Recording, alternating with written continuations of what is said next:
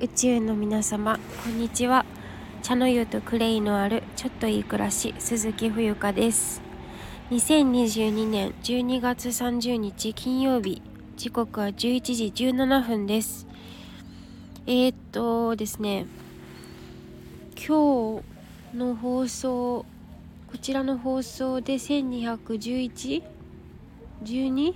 わかんないけどとにかくあの1200わかんない。あの配信し続けてる私なんですけどあのこの1個前の収録でもお話ししたようにですねえー、一昨年の12月28日が初配信でそこから丸2年経ちました。で丸2年経ちましたので、えー、ここで改めて自己紹介を撮っておきたいなと思います。はい。まああのインスタグラムの投稿にはえー、すでに昨日ん？今朝？ん？昨日かな？あの全部自己紹介文書いたんですけどこちらの音声でも撮っておきたいと思います。なぜならまあ2年でね聞いてくれている人もだいぶ変化していると思いますしはいで私自身もすごくこう考え方とかえーと、今感じていることとかうーん挑戦したいこととかいろいろ変化し続けているんですよ。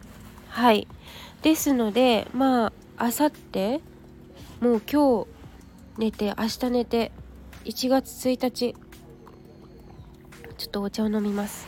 今ね自宅のベランダからお届けしていますよ。すっごい快晴。ちょっと鼻声ですけどね。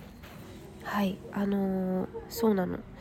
だから是非あのー、心して 心してってえー、聞いていただければ嬉しいなと思います。私ってなんかよくわかんない人間だけど実際どうなんですか？って冬香っていう人は何なの？っていうのが多分この配信を聞いてもらえればある程度はわかるんじゃないかなって、まあ、全てはねやっぱり会って話すっていうのが一番いいと思うんですけどあのやっぱり生の体験に勝るものないですからえー、はい。是非ねあの私はすごくその生の体験をとても大切にしています。すごくこの音声配信にはとてもとても感謝しているんですけれどもまあいろんなところでね SNS 本当に使い倒してはきているんですけれどもなんかやっぱりうーん音声の印象と、えー、実際に会った時の印象にズレがないようにと思ってやっています私は。いろんなこう使い方があると思うんですけど私はうん私のままっていうかそこに差があってはいけないというふうに思うんですよね。そう。だからまあそんな感じでえちょっと長くなるかもしれないんですけどお話をさせていただきたいなと思います。はい。でえっ、ー、とですねまずはい。1992年12月18日生まれ30歳です。わあ初めて言ったかも30歳ですって。なんか新鮮だわ。新鮮。すごく新鮮。なんか30歳になったワクワクがすごい。なんかね29歳の時とかってなんかすごく中途半端だったので自分の中で。なんかなんか829なんかその辺りってなんか微妙な数字だなっていうふうに思っていたんですけれどもなんか30歳。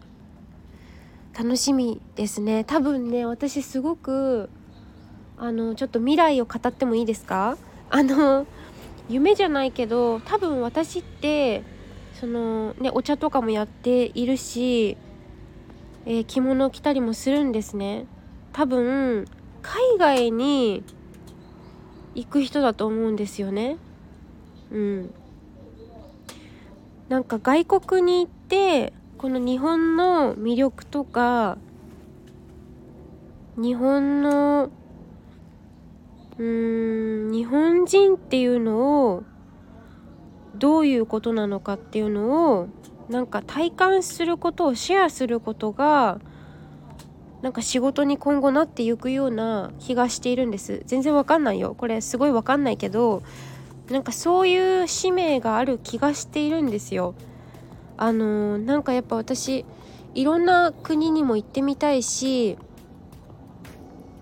うんなんか日本にとどまらずっていう感じ。はい。えーと、長くなるのでと、えーと、次いきます。はい、えー、神奈川県横浜市港南区港南台で生まれ、えー、高知県育ちです。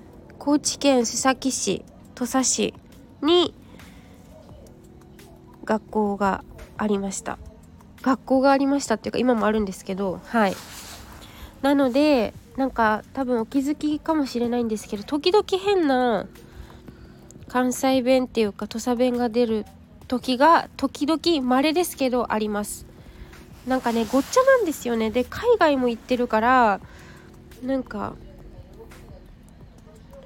工藤静香と木村拓哉の娘さんとかみたいにちょっと英語が入ったりあの本当にミックスな感じです。喋り口調がね。はい。えー、っとそれからいて座です。A 型。血液型は A 型。えー、っとこれ急性気学でいいのかな？八白土星です。でなんか数数秘術なんかわかんないんだけど33えー、っとです。だからえこれマスターナンバーとか言うんでしたっけ？ちょっとよく分かりませんけどえー、っと生年月日を足して33または 6? なんか3と3を足して6みたいなことをなんか聞きました。ちょっと詳しくなくてよく分かりません。はい。でえー、っと好きな食べ物はおうどんです。おうどんとお蕎麦はどちらが好きかって聞かれたらおうどんが一番好きです。えっとあのー、なんだっけ伊勢うどんだっけ？伊勢うどんで合ってる？あのー、三重県の伊勢うどん食べた時はちょっとごめんなさい。柔らかすぎて私の好みではなかった。あの私はコシがあって太くてもちもちしたおうどんが好きです。はい、うん、お蕎麦も別に嫌いじゃないけどどちらかというとまあおうどんが好き。だからまあ小麦粉が好きってことかな。いやでもお米も大好きなんですけどえっとあとオムライス。えっとあオムライスはねこだわりがあって自分が作るオムライスが一番美味しい。はい。いろんなオムライス食べてきたけどなんかデミグラスとかホワイトソースとかいろいろあるじゃないですか。でその中でもいろいろや作ってみたけど自分が作るオムライスが一番美味しいです。はい。でえっと私のオムライスは、えー、海苔をいっぱいいっぱい最後に散らします。はい。最近はねなんかもう今さ実家が新のりのシーズンで入荷してもう発送発送で忙しいんですけどこれからねまたちょっと下降りてほうじ茶詰めたりするんですがあの、海苔をね食べる習慣がなくなってきたねこの頃っていう話をねあのお茶の先生としてました。皆さんのご家庭はどうですか？お子さんとか海苔食べてますかね？食べない？作ってあるものを食べる？ちょっと分からんけどなんかね海苔のその生産とかも落ちてきてるし海の魚もね中国に持っていかれちゃったりとかまあいろんなことが起きているようです世の中では。はい。であと好きな食べ物に戻るね。ナスの煮浸し。あ麻婆ナスも好き。でも麻婆豆腐より麻婆ナスが好きです。はい。あとぬか漬け。ぬか漬けは特に人参が好き。あのパリパリしてるからすごく食感が好きです。きゅうりのぬか漬けより大根のぬか漬けより人参のぬか漬けが一番好きです。あと菊芋も美味しかった。あとマンゴー。マンゴーはやっぱり売れてるのが一番美味しいな。あのタイでえ、ー、とマムーアンえーとママンゴーのことマムーアンって言うんですけどカオニアをマムーアンっていうあのもち米アイスもち米デザートがあるんですけど私はこれよりも普通にマンゴー食べるのが好き。まあまあのマムーアンもあ違うカオニアマムーアンも好きだけどマンゴー自体がめっちゃ好きなんですよ。はい。硬いのより売れてるのが好きです。普通のあのオレンジのやつね。日本は高いからタイに行ったら絶対マムーアンを食べます。はい。そしてえっとタイ料理全般めっちゃ好きなんですけど一番好きなのが決められなくて皆さんよくご存知のガパオライスも好きなんですがカオマンガイも美味しいよね。あとなんだろう。うん。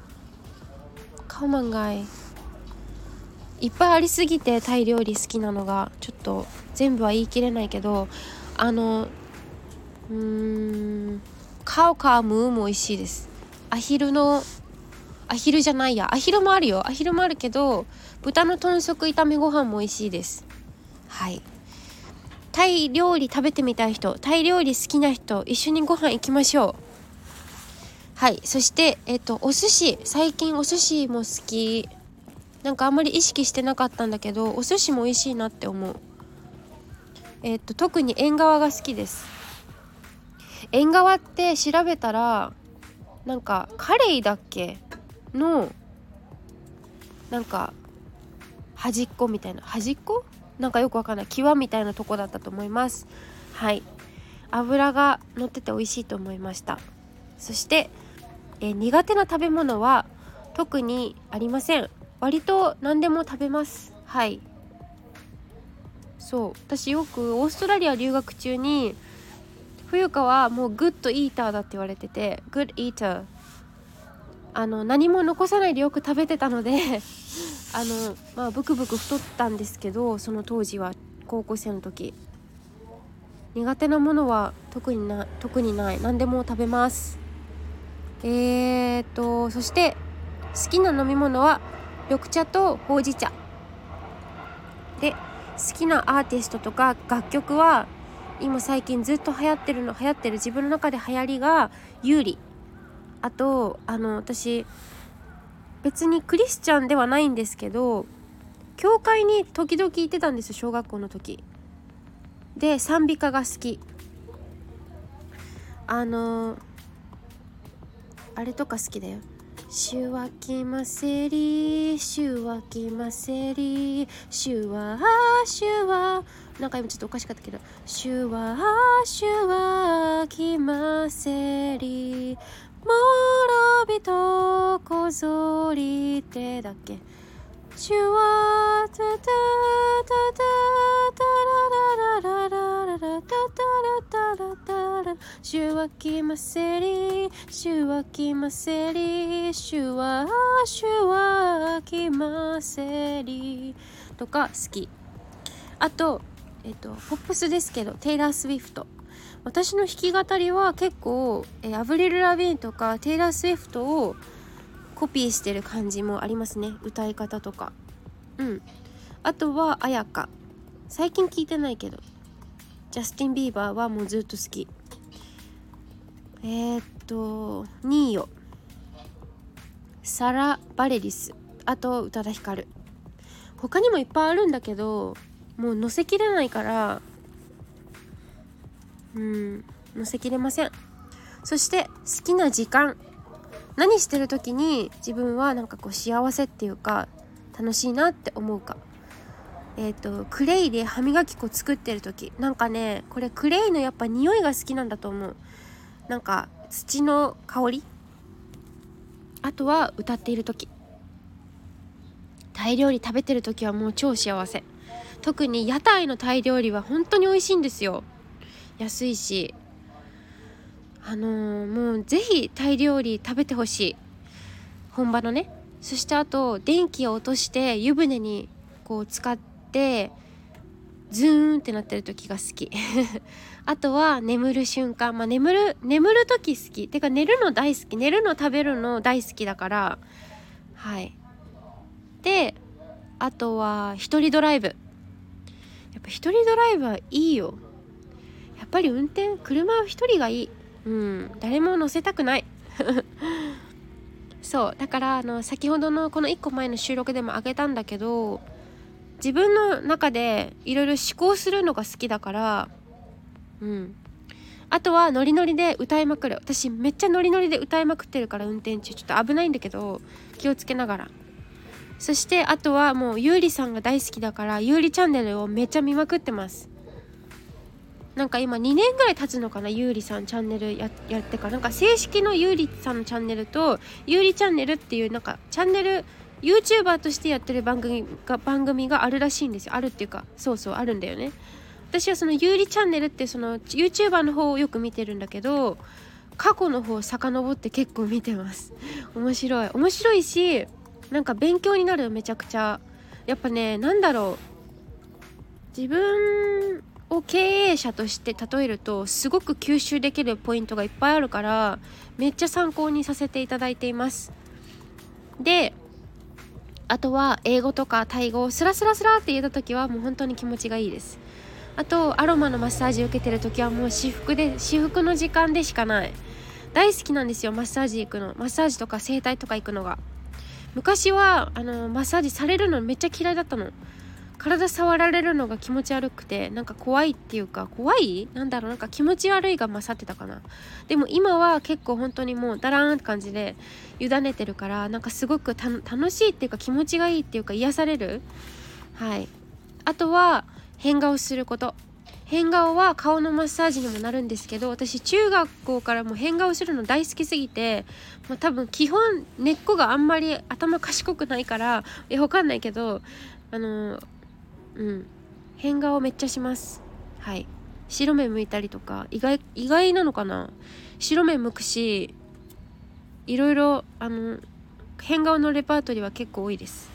そしてあと演技すること。私多分ね渡辺直美ちゃんみたいな感じだと思うんですよ。多分意外と芸人気質があると思う。ちょっとこれ大丈夫かな？どんな自己紹介ってなってるけど。いや本当になんか渡辺直美ちゃんみたいなああいうなんだろう顔芸とかあれに近い感じかな。なんか目とか鼻とかめっちゃ膨らませたりとかもっとなんかうん。えげつない写真もいっぱいあるよ。はい。えー、っとそう。演劇部だったので私。英語演劇部だったんですよ中学高校の時。なんかそっからかな。なんか演技することって結構楽しいんですよね。なんかライブとかライブっていうかステージでなんか今度劇とかやりたいなとは思ってますけどなんかそのためにはほら同志がいるじゃん。仲間？カンパニーズ？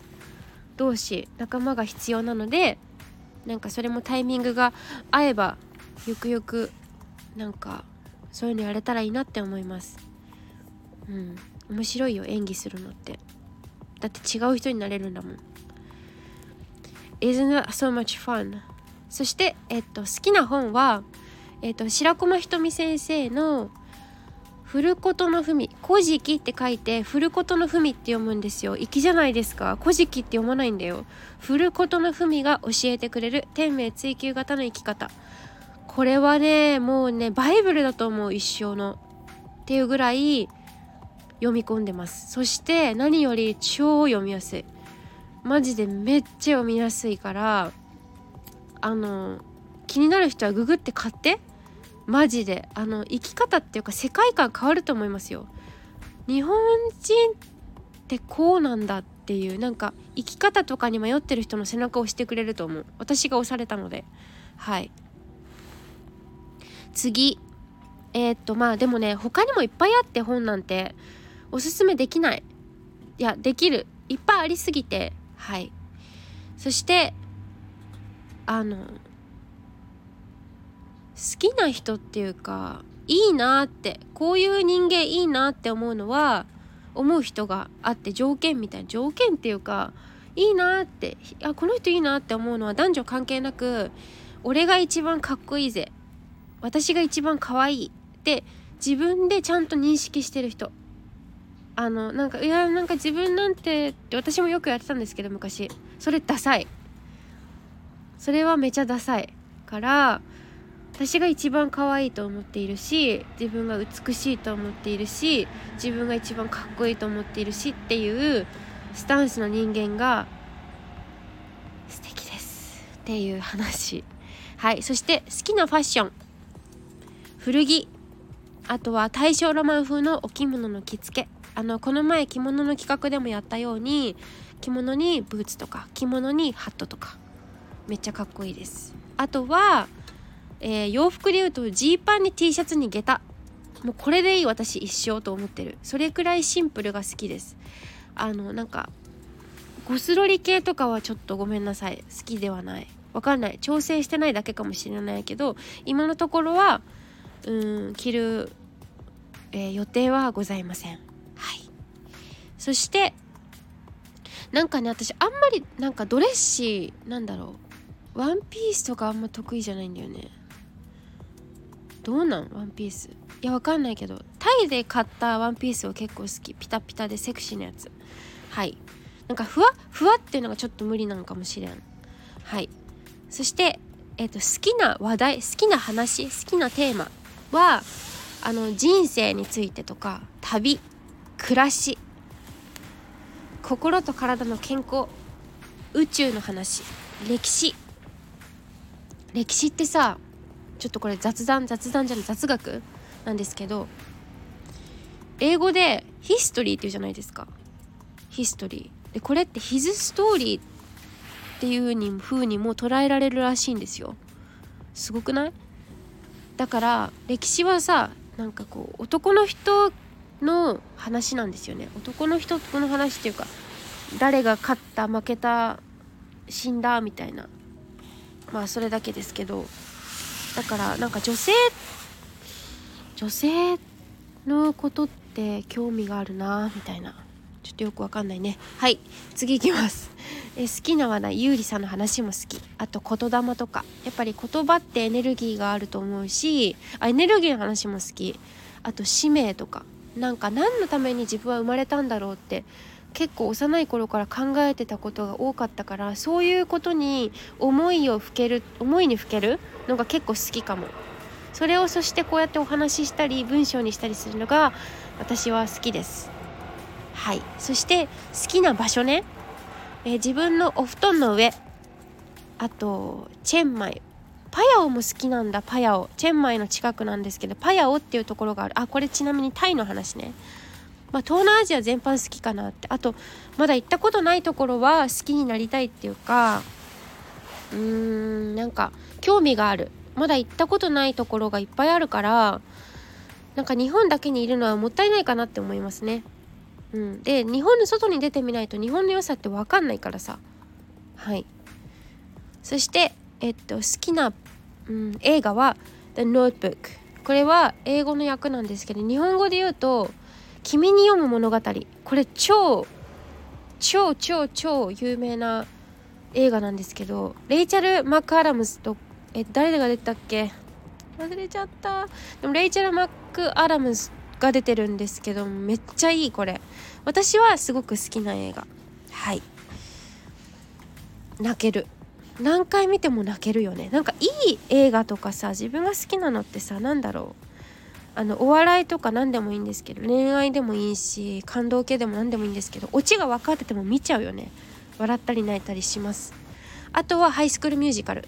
もうこれは私ねここからじゃない？中学校の時にハイスクールミュージカル123を見てめっちゃハマったんですよね。もういい歌詞なんだまたこれが。歌詞もいいしメロディーもいいし123全部いいけど見たことありますか皆さん？多分これディズニーチャンネルなんですよ。We're all in this together and it shows when we stand hand in hand make our dreams come true together together together everyone together together come on let's have some fun together we're there for each other every time together together come on let's do this right っていうまあもうめっちゃ曲あるんですけどミュージカル調が好きかも。自分の人生がミュージカルだから。そしてえっ、ー、と使命はあの命使う。使う命と書いて使命の方ね。名前の使命じゃなくて。でもまあ同じだと思うんですけどなんか私の使命ってなんか自分の自己表現をすることによって周りの人を喜ばせたりほっとさせたりほっとしてもらったりか癒されたりすることなんじゃないかなって思うんですよ。それはベースに健康な体と心があってそこがまあ大前提ではあるんですけどはいで私がいろいろ行くのであの行けない人海外例えば海外に行けない人とか私が代わりに代わりにっていうか私がすごく好きだから外に出ることが行くことによって人に応援されたり応援応援されたり応援したりっていう感じそれがでこうだったよああだったよって体験談を話すことが私の使命なのかなって思うんですよ。うんまあそんなところかな。でえー、っとちょっとこっからまた長くなるんですけどえもう26分も喋ってんじゃん。やば。まあいいや。えー、と私はですね今皆さんにどういう風に映っているのか分かりかねますけれどもえー、私は幼少期からめちゃくちゃ引っ込み思案で自分の意見はもう見,、ま、見ざる聞かざる言わざるでした。意味わかりますかね？あの言わないし見ないようにしてたし聞かないようにしてましたずっと。ずっと塞ぎ込んでたんですよ。ずっと塞ぎ込んでてなんかいつもいつも周りの人たちを見てあ今はこうしなきゃいけないんだとかあ今は何も言っちゃいけないんだとかなんかいつもなんか本音を隠してましたね。なんかそれはうーん。大人がなんか怖い怖かったからそうなんか大人の顔色を伺って生きてましたすごく。うん。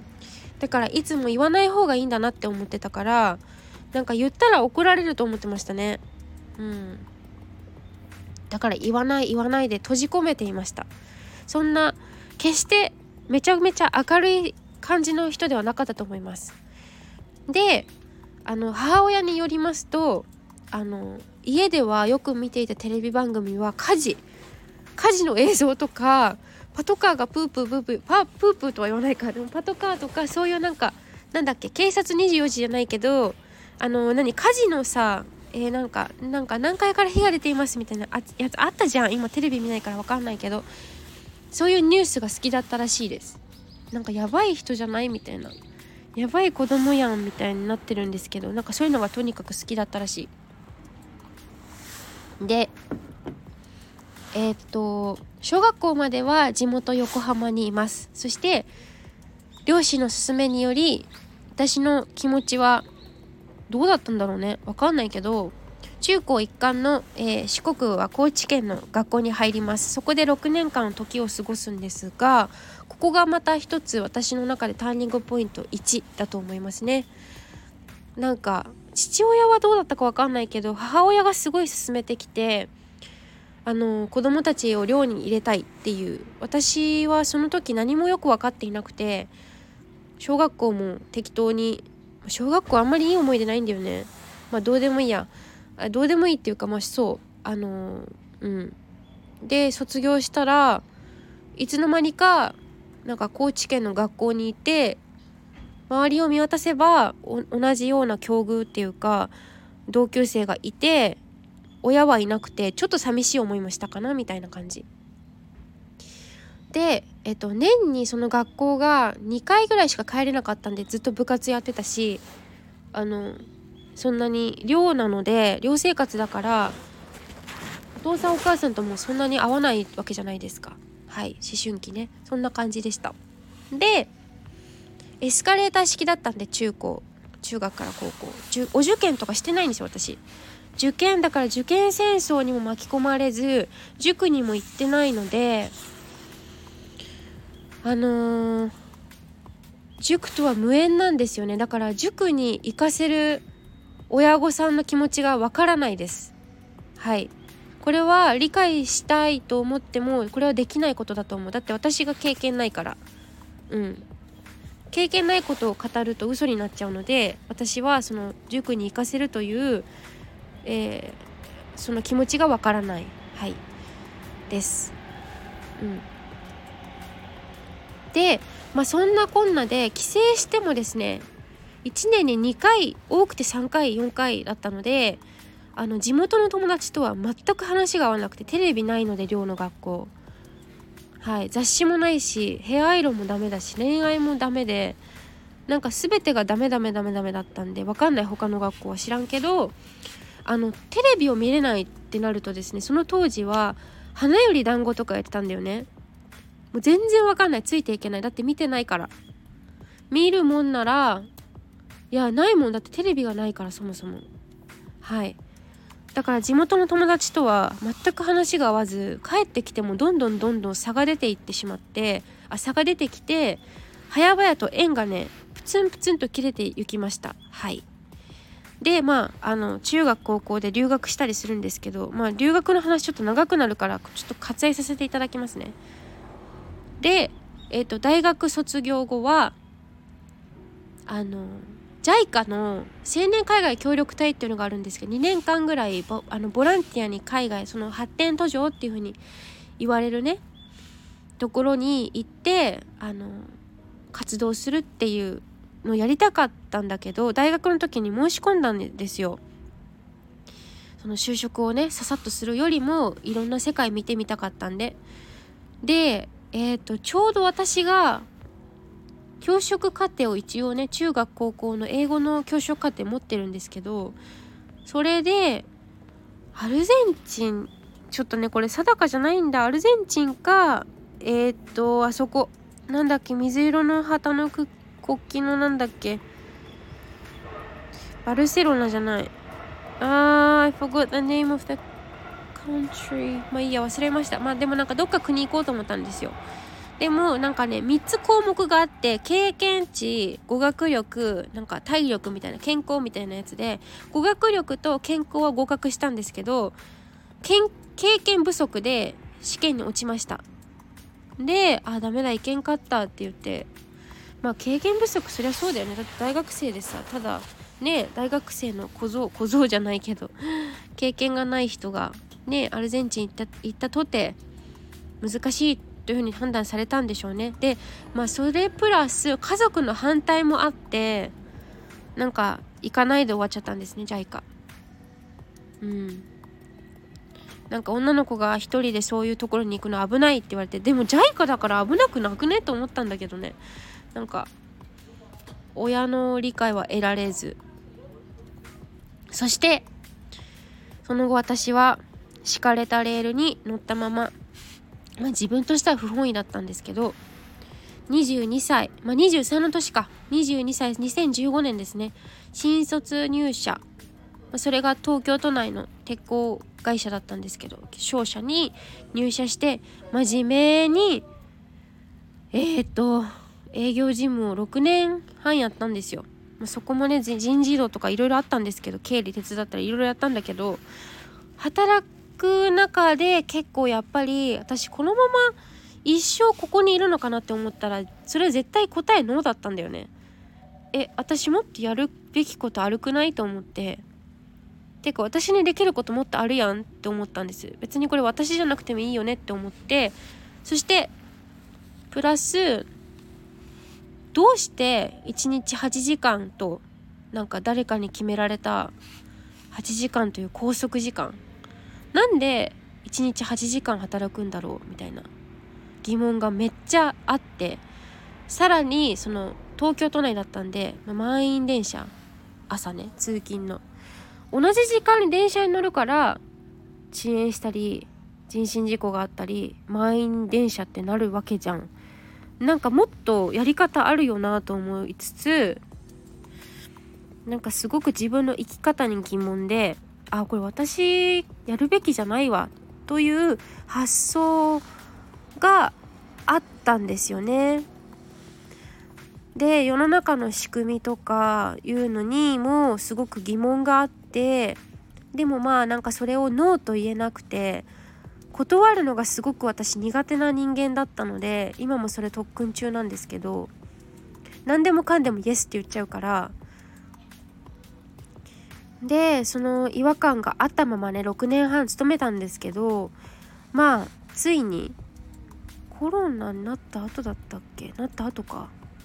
まあその自分の本音っていうのをそのマスクとかし始めた時にえなんで？と思ったしその本音はやっぱり隠しきれない隠し通すことができなくてもうこれ独立しようと思って。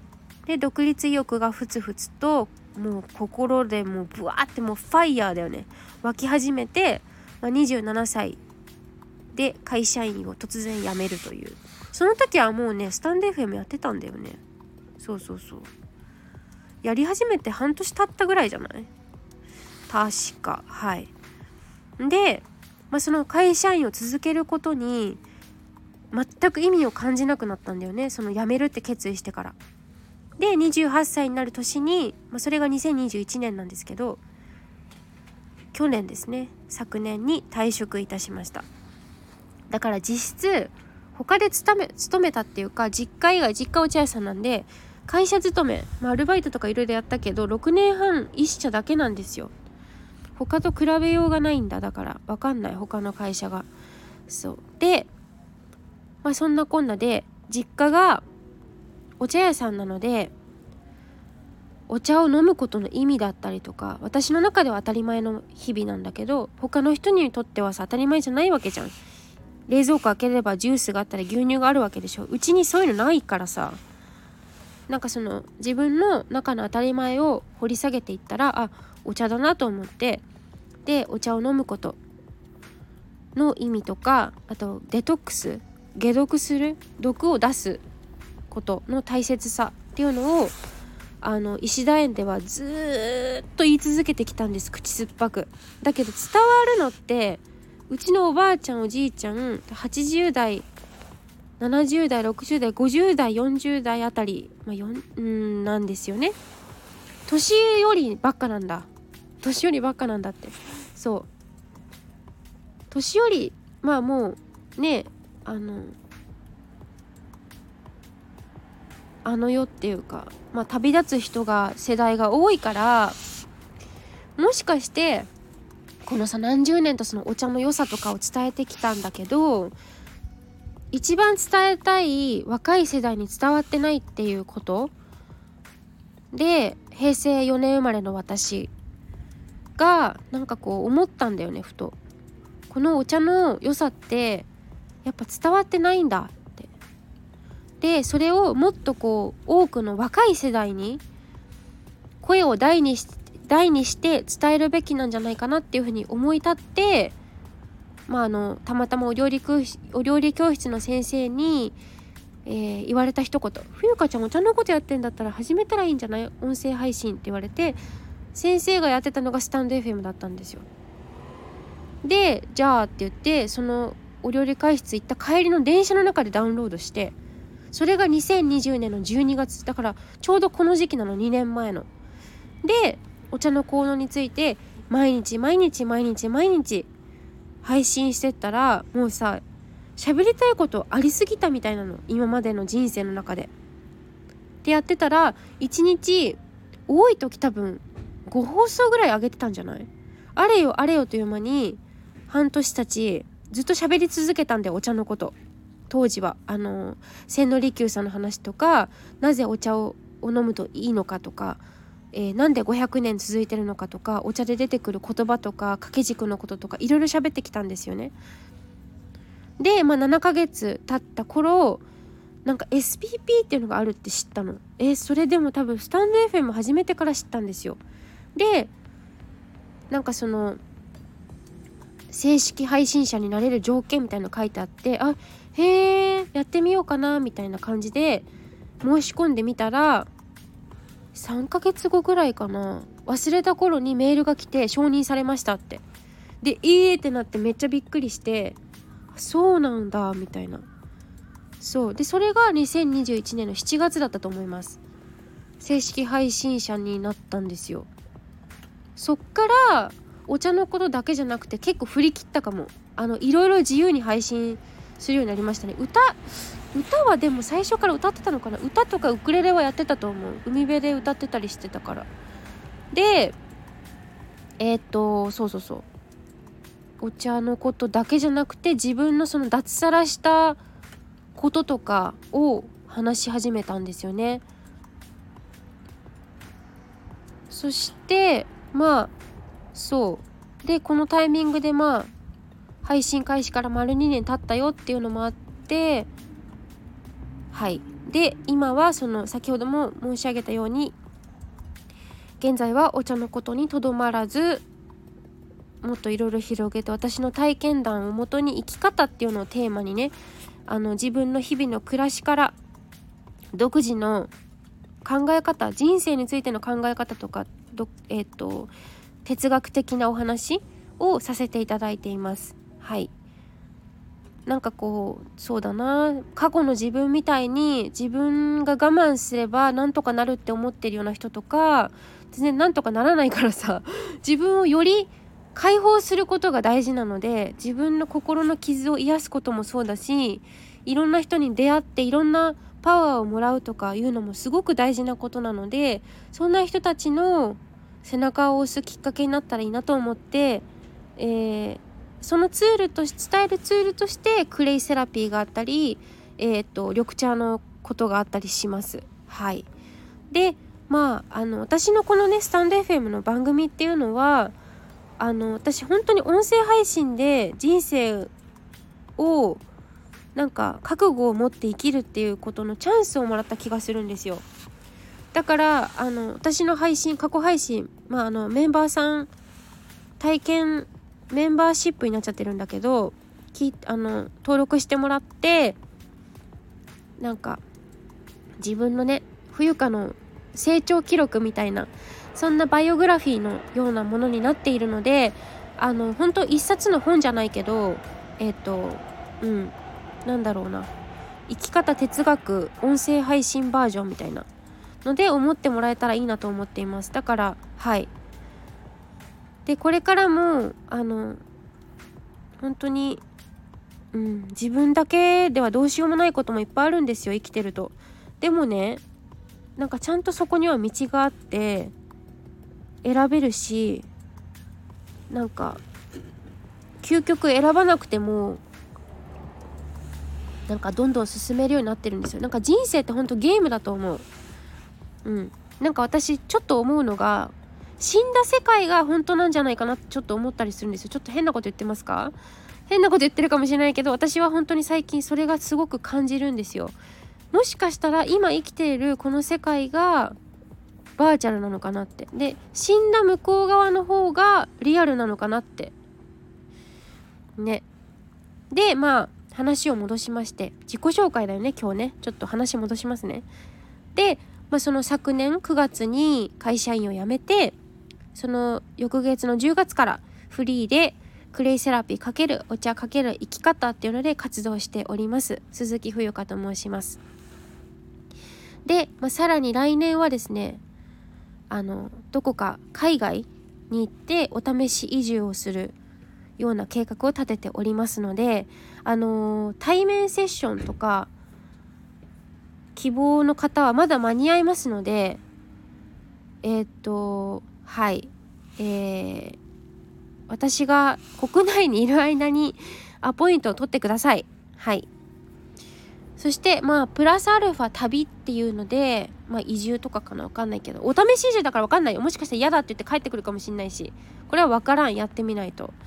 まあそういう感じで自己表現してまいりますっていうまあ、今までほんと散々自己犠牲してさあの他人のために生きてきた自負があるんですけど、まあ、結果他人他の周りの人が幸せにこうなってくれればいいんだけどなんか最初から自分のためじゃないや。最初から自己犠牲の上で他人のためにやろうと思うとあの間違った方向に行っちゃうのでそこはちょっと勘違いしないでほしいなっていうのも実はあの活動のテーマのうん、方にもありますのではい、うん、自己犠牲はやっぱり良くないからさ。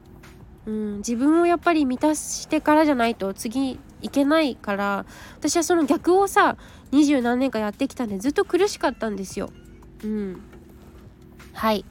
でまあここまでねほんと長いやばいねめっちゃ喋ってる。え45分も喋ってるよ。ここまで聞いてくれてる聞いてくれてる人いるのかな？ちょっとわかんないけどあの本当にここまで聞いてくださってありがとうございます。そしてえっ、とまあ今後とも応援をよろしくお願いいたします。はい。であの今の配信を聞いていただいてですねこんな私にできることやってほしいこととかありましたらお気軽に DM、えー、またはレター、えー、コメントでくださるとめちゃくちゃ喜びますので、えーと、それから投げ銭も大歓迎です。えっ、と PayPayID 鈴木冬香ローマ字で。そして PayPal の ID も載せておきます。冬香鈴木で。こちらはね。はい。そして、えー、最後になんですけれどもなんか本当に人生って不思議だなと思ってなんか私たちって知ってることしか知らないじゃないですか。でなんかやろうと思えば何でもできるしやっぱりなんかこう自分の、うん、思考とか想像を超えることがすごく楽しいと思うんですよね。やっぱりいろんな体験をしに来てると思うから、うん、だからなんか自分自身がまだまだ生き生きるということに対して本気じゃないのかもしれないなってあの先日ちょっとね川崎の方まであの路上ライブを見にわざわざ川崎まで行ったんですけど事前に調べてなんかそんな風に路上ライブをしている若い人を見てそんなことを思いましたはいだからうんなんか何があっても大丈夫だし自己信頼っていうか自分を信じて何でもやってみると面白いのではないでしょうか。はい。で、あのー、またさらに詳しく知りたい人、私のことを知りたい人っていうかわかんないけど、ノートもやっているので、自己紹介コラムがね、めちゃめちゃ爆飲みしてる、爆伸びしているんですよ。はい。なのでそちらもチェックしてもらえると、すごくすごく嬉しいです。はい。えー、っと、最後のメッセージは、You are safe, you are enough, and you are loved. えっ、と You are safe えっ、とあなたは安心安全な場所にいますよということだから安心していいってことですね。何も危険をはらんでません。そして You are enough そのまま今の自分で今のあなたで十分ですよっていうこと。はい。そして You are loved すでにあの愛されようとしなくても愛されていますっていうことをお伝えしてえー、最後の締めくくりのご挨拶でご挨拶でもないんですけどあの最後のメッセージとして締めくらす締めえ締めくくらせていただきます。なんかもう本当日本語があの本当におぼつかないんですけれども。ありがとうございます。すごく長くなっちゃいました。いつもよりも。やばいね。はい。では Thank you so much for listening and see you next time. Bye bye.